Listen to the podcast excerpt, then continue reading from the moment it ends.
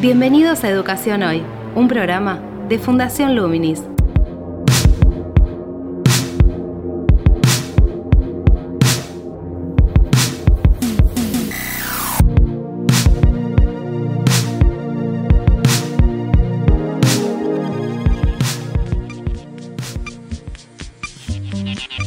Hola, ¿qué tal? Soy Gabriel La Torre y estoy dando comienzo a Educación Hoy, el podcast que realizamos desde Fundación Luminis abordando diferentes temáticas de educación en Argentina y en el mundo.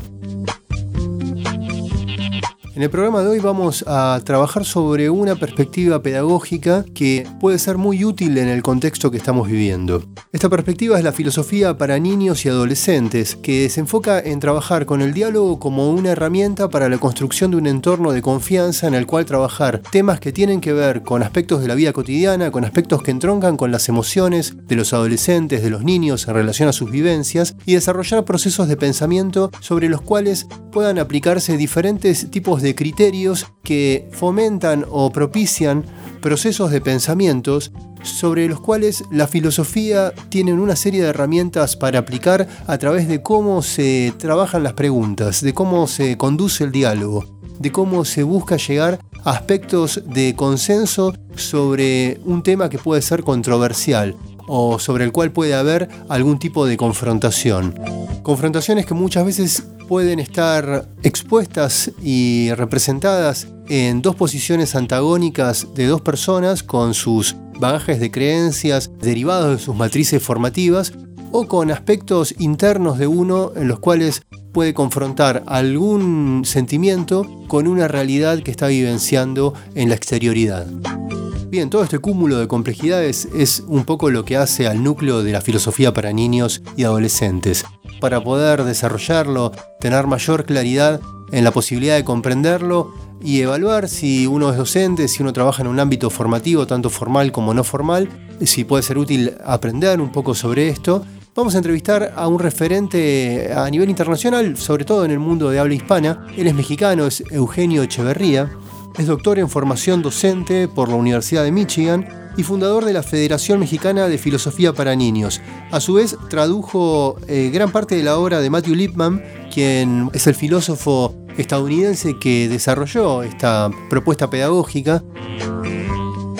En la entrevista también aprovechamos para que Eugenio Echeverría nos ponga un poco en contexto de cómo es la situación en relación al COVID y la educación allí en su zona en México y encontramos algunos puntos en común con nuestra realidad. Uno de ellos, bueno, parte también de esta pregunta, si la filosofía para niños puede ser una propuesta pedagógica útil en un contexto de alta pobreza y deserción escolar, sobre el que hay que trabajar aspectos socioemocionales en los chicos que se han caído o han salido del sistema educativo para intentar que vuelvan a integrarse. Por otro lado, también se pueden identificar en, muchas de las cuestiones que plantea Echeverría aspectos similares en la realidad social. Él está en una de las zonas más pobres de México y es similar en cuanto a varias problemáticas que va a plantear allí a muchas zonas de aquí de la Argentina. En ese punto también nos, nos puede ser útil esta evaluación, si la filosofía para niños puede ayudar en los aspectos que estamos mencionando en una situación, en un contexto educativo de crisis. Les propongo entonces que nos adentremos ya en la entrevista. Actualidad en Educación Hoy. ¿En qué lugar estás vos de México y cómo se ha vivido allí la pandemia? ¿Qué características revistió? Si hubo presencialidad o no, si es un contexto rural y cómo se llevó adelante la educación y todas las cuestiones que tienen que ver con la educación, como por ejemplo la relación de las familias y las escuelas en el marco de este proceso en el 2020. Acá en México llevamos año y medio sin clases presenciales en las escuelas, todas cerraron. Algunas empiezan a tener clases presenciales con un número limitado de estudiantes y con todos los requisitos de cuidado para la salud. Está empezando a abrirse el panorama otra vez para lo presencial. En donde yo vivo se llama San Cristóbal de las Casas, es el sur del país, es una ciudad muy, muy turística. Hay cientos de turistas todos los días en las calles y todas las noches en los restaurantes, bares, hoteles y todo esto disminuyó, aunque totalmente nada más fue como por dos meses que parecía una ciudad desierta y no había ni turistas, ni hoteles abiertos, ni restaurantes. Eh, afortunadamente somos uno de los estados de la República Mexicana que tiene 32 estados, que tiene menos infecciones por COVID actualmente y menos defunciones también y sí ha habido cuidado, ah, bastante cuidado, y está habiendo en el país un repunte, aunque no tan drástico como lo que había sucedido hace medio año. En lo que hace a la educación, ¿no ha habido como una tensión entre esta situación de ser un lugar turístico con movimiento turístico, más allá de esos dos meses de cierre, y por otro lado que las escuelas estén cerradas? ¿Cómo se vive esa situación? Para la educación, los estados pobres del país, que somos los del sur, Guerrero, Oaxaca, Chiapas, ha sido especialmente perjudicial porque somos zona rural y en muchísimas comunidades también tenemos una gran población indígena que habla celtal, sotzil, tojolabal, chol. Varias lenguas indígenas son su primera lengua de muchos niños y en muchas de esas escuelas ni siquiera hay luz. Entonces, no puede pretender el gobierno que las clases sean en línea, por internet, porque si ni siquiera llegamos a luz en muchas comunidades, pues menos internet. Entonces, la consecuencia ha sido una gran deserción escolar inclusive con muchachos o niños y adolescentes que sí contaban con Internet, pero que no es lo mismo. No es lo mismo estar encerrados sin ver a sus compañeros, haciendo todo en una computadora. Entonces muchos, muchos decidieron simplemente dejar la escuela. Y ahora el esfuerzo del gobierno, ya que empezamos a abrir otra vez, es ver qué tanto se puede recuperar esos cientos de estudiantes desde primaria, secundaria y bachillerato que abandonaron la escuela dadas las circunstancias del, del COVID. ¿Y qué estrategias están llevando adelante en ese sentido? La identificación, el particularizar las características de cada chico, ir a buscarlo. Muchos se pusieron a trabajar, especialmente los adolescentes. Algunos se fueron a Estados Unidos. Aumentó mucho la inmigración a Estados Unidos porque allá si consiguen un trabajo les pagan más o menos 15 dólares la hora, que son como más de 300 pesos en una hora y acá en México ganan 300 pesos en un día si es que les va bien. Entonces lo que se está haciendo ahora es tratar de recuperarlos a partir de las clases que hubo en Internet de los jefes de grupo que coordinaban esas clases, tratar de contactarlos otra vez y animarlos a que regresen a la escuela. Ojalá que haya algo de éxito en eso porque el abandono escolar ha sido muy drástico, incluso también en otras ciudades grandes, en escuelas particulares y en escuelas públicas también. Y desde la filosofía para niños, que trabaja fundamentalmente sobre el diálogo y la reflexión de, problemáticas que están presentes en, en, la vida cotidiana en muchos casos, ¿no? Puede aportar algo, está aportando algo en este proceso de, recuperación de los chicos, de trabajar las problemáticas que determinan las decisiones que toman en ese abandono de la escuela. Digo, ¿está contemplado dentro de algún programa o trabajan desde alguna línea paralela al Estado? En México, desde mayo del año pasado, se logró introducir el concepto de filosofía al artículo tercero de la Constitución, que es el que habla de la educación en el país. A partir de entonces estamos viendo cómo cada vez puede haber más injerencia en las escuelas de educación pública, que son miles y miles y son la mayoría de las escuelas en el país. En cuanto a mm, las aportaciones o el papel de filosofía para niños y adolescentes, me parece que ha sido muy importante porque todas las escuelas que cuentan con los equipos necesarios han seguido teniendo sus clases por Internet, incluyendo las que llevaban filosofía para niños, incluyendo la clase de filosofía para niños. Y a mí me parece sumamente importante en muchos casos, hemos tenido muchas anécdotas, en donde lo que rige al principio es la incertidumbre. ¿No? O sea, no sabemos qué está pasando, no sabemos qué puede pasar y sobre todo esta incertidumbre basada en una explosión de la información y de mucha de esa información que es información lo que le han llamado fake news. O sea que si te están plantando un chip cuando te vacunan, que si hay vacunas que no sirven, eh, o sea, mucha desinformación. Por eso rige la incertidumbre y por eso es importante filosofía para niños. Uno de los objetivos básicos es desarrollar habilidades de pensamiento, promover el, el entendimiento de conceptos, la comparación de conceptos, la aplicación de conceptos y la exploración de valores. Entonces, estas tres bases, tres objetivos de filosofía para niños se hacen especialmente importantes ante un panorama de incertidumbre. Por ejemplo, en cuanto a habilidades de pensamiento, detectar presuposiciones, pedir evidencia, demandar criterios, buen cuestionamiento, hacer inferencias adecuadas, formar hipótesis, etcétera, etcétera, etcétera. Eso tiene que ver con el análisis de la información y la capacidad para distinguir una información confiable de la que no lo es. Y cuando tienes esta capacidad, pues disminuye la incertidumbre. Esa es una de las ventajas que hemos tenido con filosofía para niños. Y pues las tres habilidades importantísimas que se vuelven relevantes más todavía durante esta pandemia que son la capacidad de analizar situaciones específicas con cuidado, la capacidad de ante una situación que pide de mí tomar una decisión, después de analizar la situación detenidamente y cuidadosamente, identificar qué alternativas tengo para actuar y qué posibles consecuencias tendría cada una de esas alternativas. Y entonces tomar una decisión. Y ante esta coyuntura de la pandemia, de si salir o no salir, de hacer esto o no hacerlo, Creo que esas habilidades dan cierta tranquilidad para poder manejar las situaciones que se van presentando de una manera razonable, significativa e inteligente. En este ejemplo que brindaste, tiene que ver con el análisis de la información con la cual uno toma contacto. De alguna manera uno puede tomar como una distancia de las emociones que genera ese tipo de información, ¿no? Una información que está vinculada con una realidad que uno está viviendo. Por eso tiene más potencia en ese impacto emocional. Hay otro aspecto de filosofía para niños que puede que sea relevante o considero que es relevante en este contexto, que tiene que ver con la posibilidad de trabajar las emociones, sin tocar, digamos, la frontera eh, de lo psicológico, pero sí es, es inevitable que en el diálogo y al hablar de esto que nos pasa frente a una información aparezcan justamente esas emociones de las cuales también se pueda tomar un poco de distancia. ¿Cómo ves el trabajo o si tenés ejemplos o experiencias en ese sentido, ¿no? Ya que hablamos de incertidumbre, la incertidumbre genera inseguridad, puede generar temor, son emociones que se han acentuado en este, en este contexto, ¿no? ¿Cómo ha intervenido ahí la, la filosofía para niños. Así es, sí, es una parte muy importante.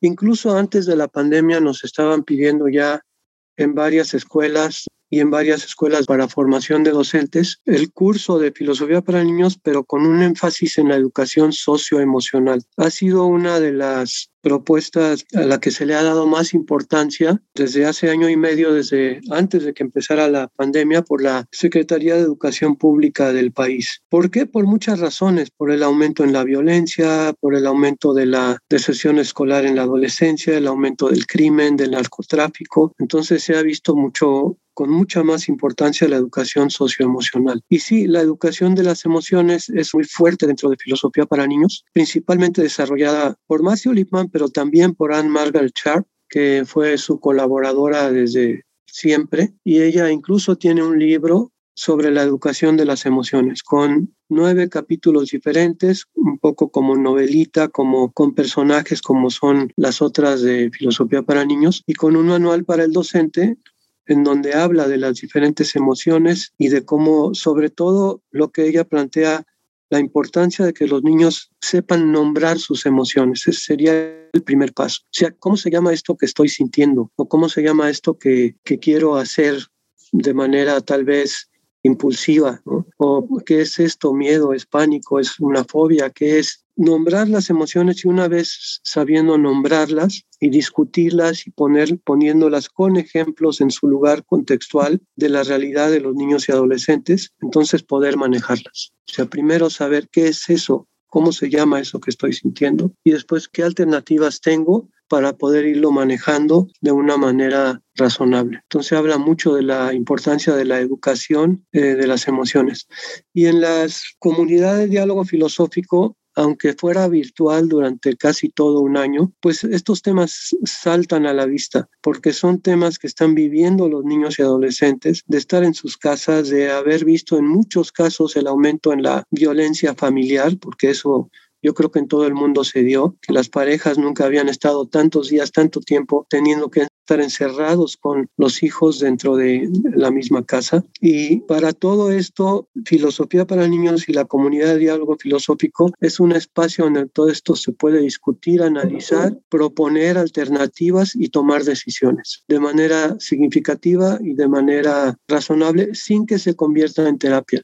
Y aquí sí tiene que tener mucho cuidado el docente o la docente para no hacer de la clase de filosofía una clase de terapia psicológica. ¿Podrías explicar un poco qué es y cómo funciona la comunidad de diálogo filosófico? ¿Cómo es este concepto pedagógico que se transforma en un espacio de interacción? La comunidad de diálogo filosófico es un espacio pedagógico que se crea en los salones de clase, ah, claro, en la computadora, pues con todos los cuadritos con los diferentes integrantes y en donde es importante que todos se vean a la cara. El proceso de la comunidad de diálogo es, se toma ya sea una pequeña lectura que puede ser parte de una de las novelas de filosofía para niños y que en cada una de esas novelas en cada párrafo hay algún concepto filosófico o algún tema filosófico. Y tenemos una lista de más de 100 conceptos filosóficos, como qué es la realidad, qué es la igualdad, la justicia, la soledad, la verdad, la democracia, qué es una persona. Todos estos conceptos que se hace una pequeña lectura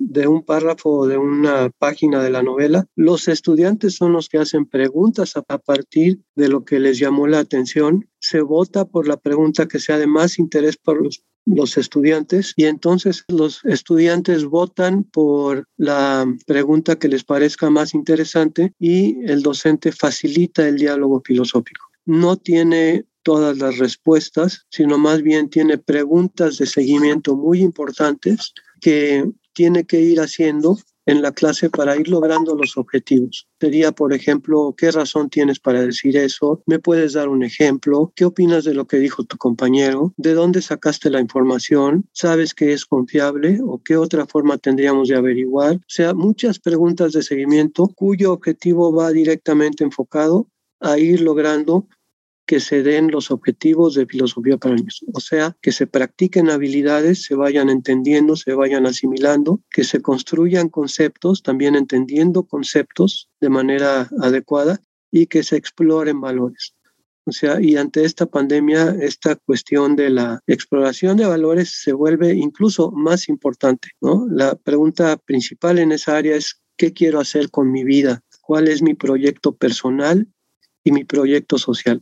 Qué tipo de persona quiero ser, en qué tipo de persona me quiero convertir y en qué tipo de mundo quiero vivir y qué estoy haciendo para acercarme al logro inmediatamente en el presente y luego a corto, mediano y largo plazo para hacer realidad mi proyecto personal y social. Y todo esto se va dando dentro de la comunidad de diálogo y con la crisis de la pandemia pues hay muchísimas preguntas que en general cuando estábamos en una situación más normal de clases presenciales, pues no surgían estas preguntas. Entonces se vuelven más relevantes en esta etapa que estamos todavía viviendo y se vuelven también una forma de entender, de asimilar y de dar un poco de tranquilidad a los estudiantes que están involucrados con estos temas en la comunidad de diálogo filosófico.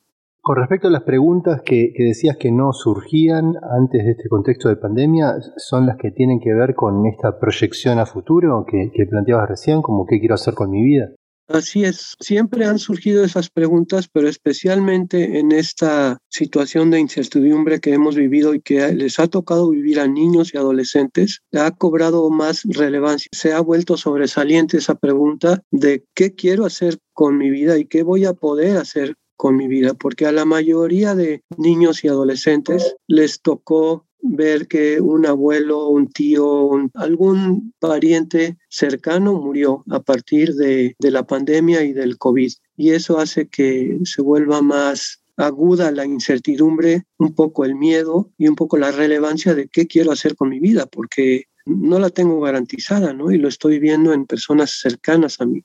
Dentro de este trabajo con el diálogo, como mencionabas recién, hay conjuntos de, preguntas específicas que abordan o que intentan propiciar un tipo de proceso de pensamiento ¿no? sobre el tema que se esté trabajando. ¿Qué referencias podrías darles a los docentes que estén iniciándose en la filosofía para niños o que estén ya trabajando, teniendo en cuenta las características de este contexto que, que mencionaste? ¿no? La comunidad de diálogo filosófico se presta mucho para esto, eh, en el sentido de que sí tiene una dimensión emocional, una dimensión psicológica, pero también una dimensión de racionalidad, de razonabilidad, y las dos tienen un equilibrio. Entonces, por una parte, es un ambiente seguro de escucha, de comprensión. Muchas veces el docente lo que hace es parafrasear lo que dice el estudiante. Ah, entonces lo que tú dices que estás sintiendo es esto y esto y esto. ¿Y qué opinan de los demás o qué alternativas tienes ante esta situación? ¿Qué es lo que se ha averiguado? ¿Qué es lo que tú puedes hacer y lo que no puedes hacer? Pero también hay una dimensión muy racional que no es tan tan suave como la dimensión de escucha, de comprensión, de, sino que es un poco más severa en el sentido de qué razón tienes para pensar eso, de dónde viene tu información, la has checado con otras fuentes o qué opinan los otros estudiantes de lo que acaba de decir esta persona. Entonces hay una confrontación en el razonamiento para llevar poco a poco hacia un razonamiento más sólido, más iluminado por la lógica la filosofía para niños y en la comunidad de diálogo, también es un espacio donde van aprendiendo a hacer buenas inferencias, a hacer silogismos, o sea, a tener premisas que tienen que ver con situaciones importantes para ellos y sacar conclusiones adecuadas a partir de esas premisas. Yo creo que les va ayudando a tener una visión más segura, más sólida de lo que pueden y lo que no pueden hacer ante esta situación de tanta incertidumbre que nos ha tocado vivir. Ahí hay un punto que me parece que es importante y que también se puso más a flor de piel en esta, en situación, las creencias. Hablamos hoy de, del que cree si, si una vacuna le implantan un chip o, que tal vez no está debidamente probada y quiere esperar o que tal vez por su religión pueda negar aspectos de esta pandemia o de la pandemia en sí. ¿Cómo trabajamos ese espacio, como decías, de confrontación sin que se transforme realmente en una confrontación que trascienda la posibilidad de llegar a, un punto de acuerdo en algún aspecto del tema. Sí, en este caso el docente tiene que ser neutral en el sentido de no ponerse a criticar alguna religión. Ahora, aquí mucho depende el factor escuela, qué tipo de escuela es. Son escuelas laicas en donde no hay una religión específica, que se supone que así son todas nuestras escuelas públicas, aunque, aunque la realidad no es tan así. Entonces el docente tiene que jugar un papel neutral y más bien utilizar a los otros estudiantes, niños o adolescentes, en el buen sentido utilizarlos para que de ellos mismos salgan alternativas. Entonces, si uno dice, no es que en mi casa mi religión dice que nosotros debemos seguir yendo al, al servicio religioso, aunque no haya cubrebocas, porque nuestro pastor eso dice que debe ser. Y yo puedo decir qué opinan los demás como docente. Y estoy seguro que va a haber otro, pues yo no estoy de acuerdo porque en mi religión, cuando esto pasó, el pastor o el sacerdote o el líder religioso nos dijo que tendríamos que acceder de manera limitada o que no íbamos a ir, que había otras formas. Entonces se van a ver entre ellos mismos las alternativas. Y yo como docente voy a tratar de apoyar